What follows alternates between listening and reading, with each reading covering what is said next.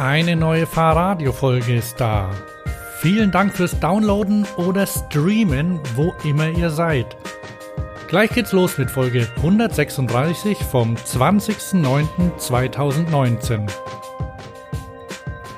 Ich bin Hans und ihr hört eine Interviewfolge. Ich habe Klaus Fleischer, den Geschäftsleiter Bosch E-Bike Systems bei der Eurobike 2019 getroffen und ihm ein paar Fragen gestellt. Wir sprechen unter anderem über ABS und elektronische Fahrwerkstechniken, neue Möglichkeiten mit Sensoren am Rad, zum Beispiel Luftdruckmessung, Natürlich E-Bikes und aktuelle Trends bei Motoren und Batterien. Wir sprechen über Kinderwagen, also elektrische Kinderwagen, und über E-Bikes für Sportler mit Wattmessung und der Integration von Komoot in die aktuellen Bosch-Computer. Noch eine kurze Bitte. Wenn ihr diesen Podcast gut findet, dann bewertet uns mit 5 Sternen bei Apple Podcasts oder wo immer ihr uns hört. So, dann kann's losgehen. Viel Spaß beim Zuhören.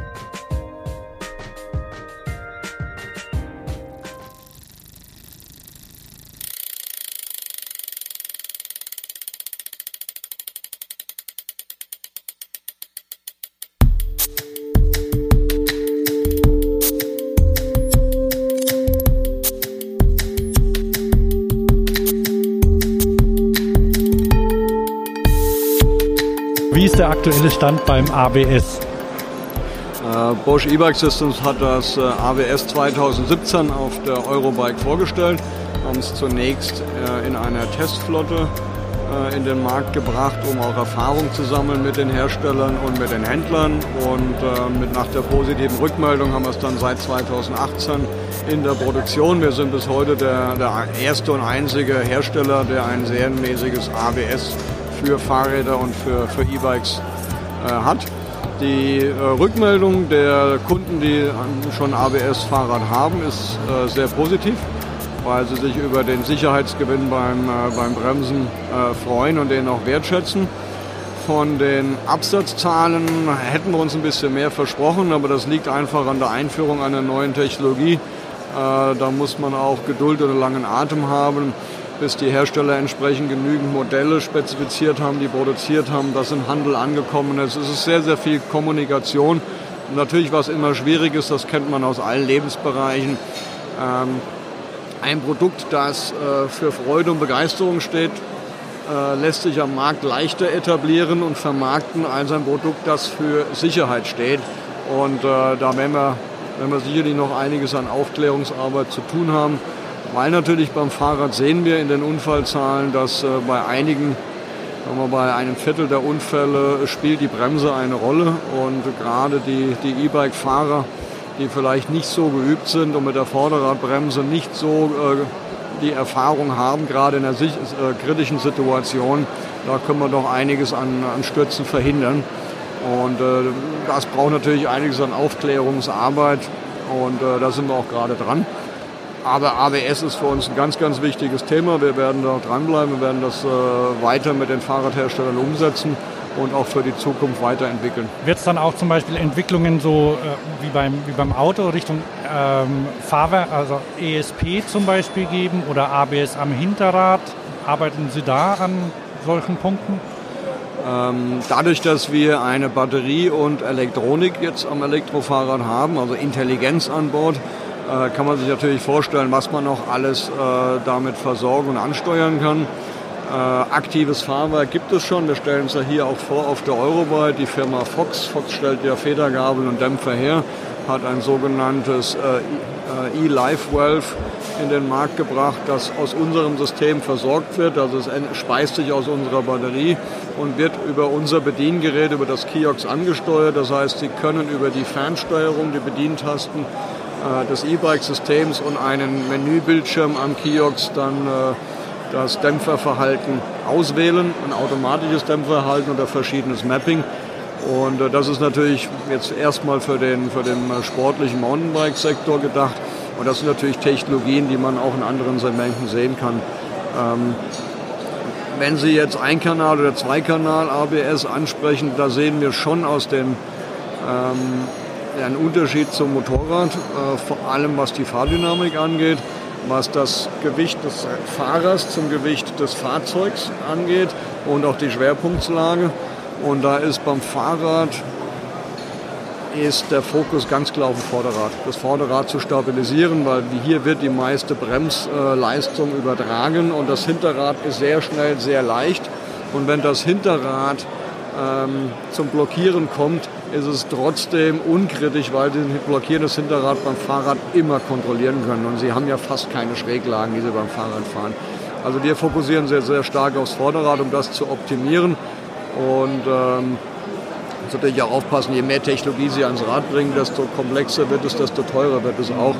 Und 90 Prozent der Fahrsituationen können Sie mit einem sehr gut abgestimmten Fahrrad ABS abdecken und das tun wir. Ich habe vor, vor einer Weile habe ich bei der Recherche zu einem ähm, Reifen-Luftdrucksystem ja. erfahren, das in, in Autos seit 2014, glaube ich, schon ähm, Luftdrucküberprüfung ähm, vorgeschrieben ist, die dort auch ähm, häufig aus dem ABS äh, gespeist werden. Können Sie sich sowas fürs Fahrrad auch vorstellen? Also ursprünglich hat man ja auch bei den Autos mit einem Reifen-Luftdrucksensor gearbeitet. Den müssen Sie dann aber wieder äh, elektrisch versorgen mit Energie und dann die Sensordaten einlesen. Und man ist dann den Weg gegangen, hat erkannt, ein Reifen mit weniger Luftdruck hat einen durch, die, durch den Aufstandsradius einen kleineren Radius. Damit ist die, haben Sie einen Geschwindigkeitsunterschied an den vier Rädern. Und damit können Sie dann auch feststellen, ob ein Rad Luft verliert. Ähm, das kann man sich beim Auto gut vorstellen, weil Sie haben vier Räder und wenn eins plausibel kleiner ist, dann ist wohl der Luftdruck gesunken. Ähm, Jetzt müsste ich mal nachschauen, ob es das beim Motorrad auch schon gibt. Vorderrad und Hinterrad. Ähm, beim Fahrrad wird es ein bisschen schwieriger. Äh, kann ich mir durchaus vorstellen. Ob man das über die Drehzahl, Quatsch, über den Radiusunterschied dann entsprechend über, kann ich mir vorstellen. Ich frage deshalb, weil, weil das ein, also weil gerade so bei, bei Stadträdern oder Alltagsrädern ja. wird halt häufig achten die Leute nicht auf den Luftdruck. Ja. Und dass sie so ein Rad fährt viel besser, wenn es den richtigen Luftdruck hat. Also es ist nicht unbedingt ein Sicherheitsaspekt, wobei bei einem Pedelec könnte ich es mir schon vorstellen. Aber es wäre einfach was, was das Fahren erleichtert. Der falsche, der falsche Luftdruck ist immer ein Sicherheitsaspekt, gar keine Frage. Äh, und das ist entweder eine instabile Fahrsituation oder natürlich beim Fahrrad, was beim Auto nicht so kritisch ist, die Gefahr, äh, den Reifen zu beschädigen und dann einen Plattenreifen zu haben, wenn sie über einen Bordstein fahren, über, über eine Bodenwelle. Also kann, kann man sich vorstellen, das ist ja genau die Idee. Äh, in dem Moment, wo wir Energie und Intelligenz an Bord haben, können wir natürlich noch weitere Funktionen auch, äh, auch umsetzen. Ja. Ja, dann nehmen wir mal den Antrieb. Bei den Antrieben, da, da haben Sie ja jetzt hauptsächlich, ich sag mal, große, äh, also starke Motoren mit immer größeren Akkus. Ähm, wie sehen Sie da die Entwicklung? Also man sieht auf der Messe ja auch teilweise dann kleine Motoren, kleine Akkus. Wie, wie sehen Sie da die weitere Entwicklung? Die weitere Entwicklung bei Antrieben und Batterien folgt letztendlich dem Anwendungszweck. Also welche Fahrräder werden elektrifiziert und für welchen Anwendungsfall brauchen sie wie viel Leistung und wie viel Reichweite. Davon hängt es ab. Und äh, da gibt es äh, zwei Trends, die gegenläufig sind. Der eine Trend heißt, sie äh, wünschen viel Unterstützungsleistung, weil sie entweder sportlich fahren und äh, äh, steile Anstiege Berge hochfahren oder weil sie mit dem Lastenfahrrad eine hohe Last transportieren, dann brauchen sie viel Leistung. Heißt aber, für eine gewisse Reichweite brauchen sie auch entsprechend Energiekapazität, das heißt einen großen Akku. Und dann gibt es den Gegentrend, der heißt äh, kürzere Strecken, flache Strecken, weniger Unterstützungsleistung, dann können Sie den Motor kleiner machen und auch die Batterie kleiner, weil Sie ziehen ja weniger, äh, weniger Energie aus der Batterie. Das sind zwei gegenläufige Trends und die haben beide ihre Berechtigung. Und Sie müssen sich immer überlegen, wenn Sie ein Fahrrad auslegen, für welchen Zielkunden. Und wenn Sie jetzt sagen, Sie möchten klein, leicht integriert, dann müssen Sie auch in Kauf nehmen, dass Sie weniger Antriebsleistung haben und weniger, weniger Akkukapazität. Ähm, aktuell haben wir eine äh, Palette von Antrieben zwischen 40 Newtonmeter Anzugsmoment bis 75 Newtonmeter. Das ist ja schon gestaffelt. Und dazu auch dann die korrespondierenden Batterien 300 Wattstunden, 400, 500 bis jetzt 625. Und daraus können die Fahrradhersteller sehr modular äh, sowohl für den Anwendungsfall das, die richtige Kombination wählen, als auch für den Preispunkt. Ist natürlich wie immer, ist ja beim Auto auch so. Äh, wie viel Hubraum, äh, wie viel Zylinder in dem Auto bestimmt ja auch dann den Preispunkt. Und so ist es beim Fahrrad ja genauso. Das heißt, ähm, insofern sehen wir da sowohl einen Trend nach oben als nach unten. Wobei nach oben muss man ganz klar sagen, wenn Sie jetzt nochmal die Leistung vergrößern wollten, dann würde auch das Gewicht steigen. Und wir schauen eigentlich eher, dass wir immer sehr, sehr effizient sind bei der Ausnutzung von Bauraum und Gewicht. Und äh, wir sehen keinen größeren Bedarf mehr, die Spitzenleistung beim Pedelec bis 25 Kilometer zu steigern. Und äh, insofern sehe ich da auch so eine natürliche Grenze. Bei der Kapazität ist es natürlich so, wir sind jetzt mit 625 Watt nochmal einen Schritt weitergegangen, weil es eine Komfortfrage ist. Ähm, Sie können natürlich das Pedelec jeden Tag nachladen oder Sie können einen zweiten Akku mitnehmen, aber es ist auch eine Komfortfrage zu sagen, wie beim Auto, ich tanke einmal die Woche, ich möchte auch, wenn ich pendle mit dem Rad, nur einmal die Woche meinen Akku laden. Es hat beides seine Berechtigung. Aber bei Bosch wird jetzt nicht an einem kleineren Motor zum Beispiel, der im Tretlager sitzt oder so, gearbeitet. Oder also der Mittelmotor ist ja gesetzt wahrscheinlich bei Bosch, oder? Der, der, Mittelmotor ist bei uns gesetzt, weil es der effizienteste Motor ist. In dem Moment, wo Sie auf den Radnabenmotor gehen, haben Sie eindeutig nachweisbar Nachteile im Wirkungsgrad. Der Radnahmotor hat seine Berechtigung in der Stadt und auf der Ebene, wenn Sie wenig Ansprüche auf Leistung, auf äh, Reichweite und auf thermische Stabilität haben. Deswegen bleiben wir auch beim Mittelmotor. Ähm, und den werden wir in verschiedenen Bauformen und, und Leistungen anbieten. Äh, und da muss man immer anschauen, welches Segment ähm, entwickelt sich gerade und gibt es da noch eine Nische oder gibt es da noch ein weiteres Segment. E-Mountainbike-Antriebe gab es vor fünf, sechs Jahren auch nicht. Wir haben mit dem Performance CX eigentlich den ersten leistungsfähigen Antrieb entwickelt, den man auch wirklich im sportlichen Bereich anwenden kann. Und, ähm, und haben jetzt mit dem neuen Performance CX mit 25 Prozent weniger Gewicht bei gleicher Spitzenleistung und viel höherer äh, Fahrdynamik, also Beschleunigung, Durchzugsvermögen, thermische Stabilität, nochmal einen draufgesetzt ohne dass wir nominell auf dem Datenblatt die Leistung erhöhen mussten, haben sie trotzdem eine ganz andere Fahrdynamik, wenn sie diese beiden Motoren im Vergleich fahren. Also man kann alleine aus der Optimierung, die wir technologisch äh, in, in, unserer Entwicklung beherrschen, schon sehr, sehr viel rausholen. Bei den, bei den Akkus, ähm, sind eigentlich prinzipiell so Akkutauschsysteme, sehen Sie da eine Möglichkeit für die Zukunft, ob sich sowas ergibt? Das kommt immer auf den Anwendungsfall an. Wo Sie es häufig sehen, äh, ist gerade im Bereich Tourismus. Und die Konzepte gibt es schon länger.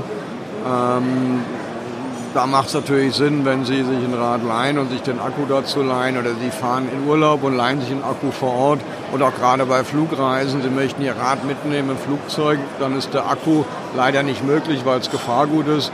Dann können Sie aber vor Ort den Akku dazu leihen. Diese Konzepte gibt es auch schon. Und ähm, das äh, gibt es heute. Und es ist immer eine Frage, äh, ob es dann eine kommerzielle Anwendung ist von einem Anbieter. Äh, der das dann auch im größeren Stil in einer Region anwenden kann. Oder ob sie es für ihr privat genutztes Fahrrad äh, anwenden würden. Weil dann muss man natürlich auch äh, die Batterie und äh, die Batteriealterung über der Zeit und über den Lade-Entladezyklen anschauen. Und wenn Sie eine neue Batterie quasi abgeben würden und kriegen eine gebrauchte zurück und haben da aber eine reduzierte Reichweite, weil die Batterie schon drei Jahre alt ist, würden sie als Kunde ja nicht akzeptieren. Sowas geht eigentlich meines Erachtens nur in einem kommerziellen Geschäftsmodell. Da dachte ich eigentlich auch eher so dran, also quasi so als wie eine Art Line oder für, für Verleihflotten zum genau, Beispiel. Genau. Ja, genau. Da kann ich es mir auch gut vorstellen. Ja. Und da wären Sie auch dabei als Hersteller dann, oder? Ja gut, wir, wir sind ja, wir sind ja eine, ein industrieller Hersteller. Wir verkaufen dann an diese Anbieter. Und wenn zu unseren Anbieter kommt und sagen, ich kaufe X Fahrräder und dazu nochmal Y Batterien, natürlich. Ich habe gelesen, dass, dass Bosch einen äh, Kinderwagen mit äh, Elektroantrieb rausbringt. Haben Sie da was mit zu tun? Ähm, das sind unsere Kollegen. Äh, die, die kennen wir gut. Äh, haben wir jetzt aber hier speziell nichts zu tun. Ähm, wir haben uns bei Bosch so aufgestellt, dass wir für die verschiedenen Anwendungsbereiche, verschiedene Geschäftsfelder auch dann einzelne Geschäftseinheiten haben. Ähm, wir wurden vor zehn Jahren gegründet für das, den Geschäftszweck Fahrrad. Äh, daneben gibt es eine Geschäftseinheit, die machen äh, Motorräder und alles, was man mit Zweirad mit dem Gasdrehgriff ansteuert. Und jetzt gibt es eben ein neues Startup, die kümmern sich um Anwendungen unterhalb des Fahrrads, also Mikromobilität. Und die kamen auf die Idee, dass man das Prinzip des Pedelecs ja auch auf den Kinderwagen übertragen kann, also bioelektrischer Hybrid. Sie schieben den Kinderwagen und der Kinderwagen merkt, dass sie schieben und unterstützt. Ähm, das sind Kollegen aus einem anderen Geschäftsbereich. Ist eine interessante Anwendung und äh, wir, wir wünschen Ihnen viel Glück. Und ich bin auch gespannt, wie, sich, wie, das, der, wie das ankommt in der, in der Gesellschaft. Ja.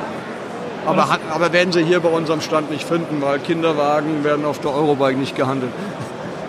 Ja, wer weiß, es gibt ja Kinder, Kinderfahrzeuge oder für Kinder genug. Ne? Also Kindertransport ist ja gängig. Ne? Ähm, wie sieht es denn überhaupt mit anderen Fahrzeugkonzepten aus? Also jetzt momentan sind, sind E-Scooter sehr populär, sind ähm, dann man weiß ja gar nicht so genau, was, was demnächst so kommt. Sind Sie, äh, ist es dann eine Sache, die Sie auch ähm, verfolgen oder sind es dann tatsächlich Ihre Kollegen von dieser neuen Abteilung? Ah, das, das kommt immer drauf an. Ähm, wir beobachten natürlich in der Bosch-Gruppe sehr genau, welche verschiedenen Technologietrends und welche verschiedenen Anwendungstrends äh, sich gerade ausprägen und ähm, beobachten natürlich auch gerade, was entsteht in der Elektromobilität bis zur, nennen wir sie mal, Mikromobilität. Und da ist schon die Herausforderung, wie werden sich denn die Innenstädte in der Zukunft umgestalten, nachdem sie die letzten 40, 50 Jahre rein aufs Auto gestaltet wurden und der Verkehrsraum eigentlich durch das Auto dominiert wird. Äh, Gibt es jetzt vielleicht eine Umverteilung von Verkehrsraum hin zu äh, Mobilitätsträgern, die weniger Platzbedarf haben, eben Einspurfahrzeuge wie das Fahrrad oder den, den elektrischen Tretroller. Wie weit er sich durchsetzt, können wir natürlich alle nicht absehen, aber man sollte ihm in der Öffentlichkeit und im Verkehrsraum einfach mehr, mehr Platz zugestehen, was man jetzt einfach 40, 50 Jahre dem Auto zugestanden hat. Und dann muss man schauen, wie, wie, wie teilt man Verkehrsraum auf. Also Auto, Motorrad, Fahrrad, Tretroller, äh, und zu Fuß gehen, hat alles seine Berechtigung. Und ähm, insofern finde ich die kritische Diskussion um den elektrischen Tretroller in Deutschland ein bisschen fragwürdig. Warum muss man so einen Jungen trennen? Warum gibt man ihm nicht mal eine Chance und gibt ihm auch den Raum? Ähm, für uns jetzt, wenn Sie die Frage auf uns beziehen, äh, Bosch E-Bike Systems, wir konzentrieren uns auf Fahrradanwendungen, also alles, was man mit der Tretkurbel antreiben kann. Und äh, damit sind wir, in der, sind wir in der guten Branche, die das Fahrradfahren äh, äh, als, als Trend sieht. Wir schauen, was links und rechts um uns passiert, diskutieren wir auch im Verband, aber aktuell äh, gehen wir da nicht mit Produkten rein. Aber das wäre unter Umständen was für die äh, Kinderwagenabteilung. Das dann. könnte sein. Muss man die Kollegen mal fragen, ob sie das schon tun. Das kann ich Ihnen ehrlich gar nicht beantworten. Aber was ich ja, also viel, viel, viel, am, ähm, viel an der Technik, die Sie machen, hat ja, ist ja Software. Ne? Sie sammeln ja da oder Sie haben ja da haben potenziell die Möglichkeit, recht viel Daten zu sammeln, oder? Was kommt denn so von den Fahrrädern zu Ihnen? Können Sie zum Beispiel sehen, welche Fahrmodi die Leute häufig nutzen und welche nicht? Ja, das äh, kann sogar der Fahrradfahrer sehen, weil wir ihm das auswerten. Das heißt, wenn Sie mit Ihrem Rad zum Händler gehen, kann der Händler ein Protokoll erstellen und im Protokoll ist dann aufgelistet, wie oft sind Sie in welchem Modus gefahren Und äh, dann kriegen Sie für sich auch mal die Rückmeldung zu Ihrem eigenen Nutzerverhalten. Das kann man natürlich. Das wird im System gespeichert, äh, in, im Antrieb und in der Batterie. Und äh, das müssen wir mal in so ein Diagnoseprotokoll reinschauen. Das ist natürlich eine wichtige Information für Sie selbst, aber auch für den Händler, aber auch für uns. Und für uns natürlich hilfreich, um auch die Produkte weiterzuentwickeln, wenn wir genauer wissen, wie sie eigentlich in der Realität angewendet werden. Ja. Gibt es da eigentlich irgendwie äh, als, als Benutzer, ähm, gebe ich da irgendwelche, ähm, nicht, dass ich jetzt paranoid bin, ähm, aber gebe ich da irgendwelche Rechte an den Daten frei eigentlich oder wie funktioniert das? Das funktioniert konform der GDPR oder der Europäischen Datenschutzgrundverordnung. Das ist natürlich alles äh, entsprechend der Datenschutzgrundverordnung entwickelt und auch entsprechend dokumentiert und wird dann auch in äh, dem Bedienungshandbuch und über Zustimmungserklärungen äh, geregelt. Und das ist alles sehr, sehr transparent. Ähm, sie, sie, geben keine Rechte ab, weil die, die Datenschutzgrundverordnung sagt, die Daten gehören dem, der sie erzeugt. Und äh, wir als Anbieter des Produktes helfen ihnen überhaupt Zugang zu den Daten zu haben, weil sie kommen an die Daten ja nicht ran. Das heißt, wir helfen ihnen eigentlich über das Diagnosegerät die Daten erst sichtbar zu machen, weil sie können ja in die Batterie nicht reingucken oder in den Antrieb. Und das ist quasi die Vereinbarung, die wir eingehen mit Ihnen als Kunden zu sagen, du erzeugst die Daten oder Sie als Kunde erzeugen die Daten, Sie möchten die Daten sehen, dann müssen Sie uns aber gestatten, dass wir sie überhaupt erzeugen und äh, Ihnen dann ausdrucken, weil Sie können es nicht. Und das ist im Prinzip die Vereinbarung und da gibt es natürlich klare Vorgaben der Datenschutzgrundverordnung und die halten wir natürlich ein. Ja. Und dann, wenn ich selbst neugierig bin oder zum Beispiel mein Rad sportlich nutze, ja. ähm, habe ich da, da kann ich ja auf Daten wie, ähm, kann ich meine eigene Kraft zum Beispiel ähm, ja. rauskriegen wir und haben ja, wir Trittfrequenz haben und alles? Wir haben ja zwei Bediengeräte, die, äh, die Ihnen sehr viel Informationen geben, auch über Ihre Fahrleistung und ähm, über, auch über Ihre Fitness. Das eine ist Neon äh, Neon, es war der erste voll integrierte E-Bike-Computer mit Navigation, Fitness und Connectivity, mit einer App, mit einem Portal. Und jetzt äh, seit letztem Jahr Kiox und Kiox kommt auch mit einer App. Da sehen Sie in dem Display, während Sie fahren, Ihre aktuelle Trittleistung die, und die Kadenz, also die, die, die Trittgeschwindigkeit an der Kurbel. Das können Sie in Echtzeit auf dem Display ablesen und dann sehen Sie, oh, ich fahre jetzt mit 150 Watt und 75 Kurbelumdrehungen pro Minute. Und das wird natürlich dann auch im System gespeichert und das können Sie hinterher unter den Trip-Daten auch auslesen und können sich das auch auswerten lassen. Und das kann ich dann auch an Strava schicken oder an Komo? Das wird auch dann, äh, wenn die Accounts werden dann verknüpft und dann können Sie gerade zwischen den Accounts die Daten noch austauschen. Ja. Wenn Sie da Interesse haben, dann würde ich Sie zu einem Kollegen vermitteln, der Ihnen das mal am Kiosk zeigen kann, äh, wie, wie das funktioniert. Ja. Ich habe es am, am Neon, hab ich, hab ich, war ich vor oder heute Vormittag mal da, da habe ich so die Komoot-Integration zum Beispiel gesehen. Das ist relativ neu, oder? Dass das im Portal... Das haben wir jetzt gerade vorgestellt und das ist natürlich spannend für Fahrradfahrer, die sagen, ich möchte meine Routenplanung in Komoot machen, aber ich möchte mit dem Neon abfahren. Also haben wir mit Komoot äh, eine Kooperation und haben quasi unsere beiden Lösungen integriert.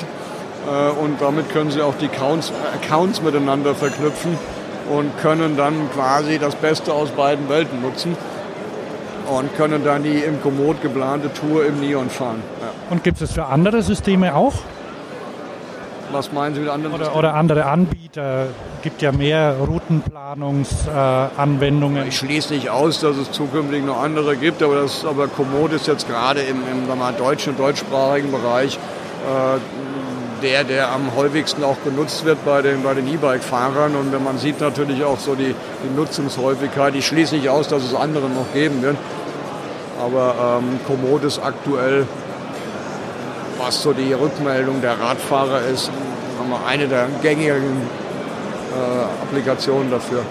Das heißt, da kamen auch konkret Fragen an Bosch, könnt ihr nicht Komoot integrieren? Ähm, ja, die Fragen kamen von Neon-Nutzern, die kamen von Komoot, die haben wir uns selbst gestellt. Und da muss man natürlich erstmal so testen, ist das, eine, ist das eine Technologie, das muss ja, jetzt sind wir bei Software, muss ja auch entwickelt werden. Genau. Das heißt, Sie brauchen eine Produktidee, Sie brauchen eine Spezifikation, Sie brauchen Entwickler, müssen sich mit der Datenschutzgrundverordnung beschäftigen, Sie brauchen Rechtsanwälte. Also das äh, ist schon ein Projekt, da brauchen Sie eine Vorlaufzeit, äh, Budget und Ressourcen, das muss schon gut, gut überlegt sein. Das haben wir getan und es kommt gut an. Also. Okay, sind wir durch. Punktland. Alles klar. Prima. Danke. Dankeschön.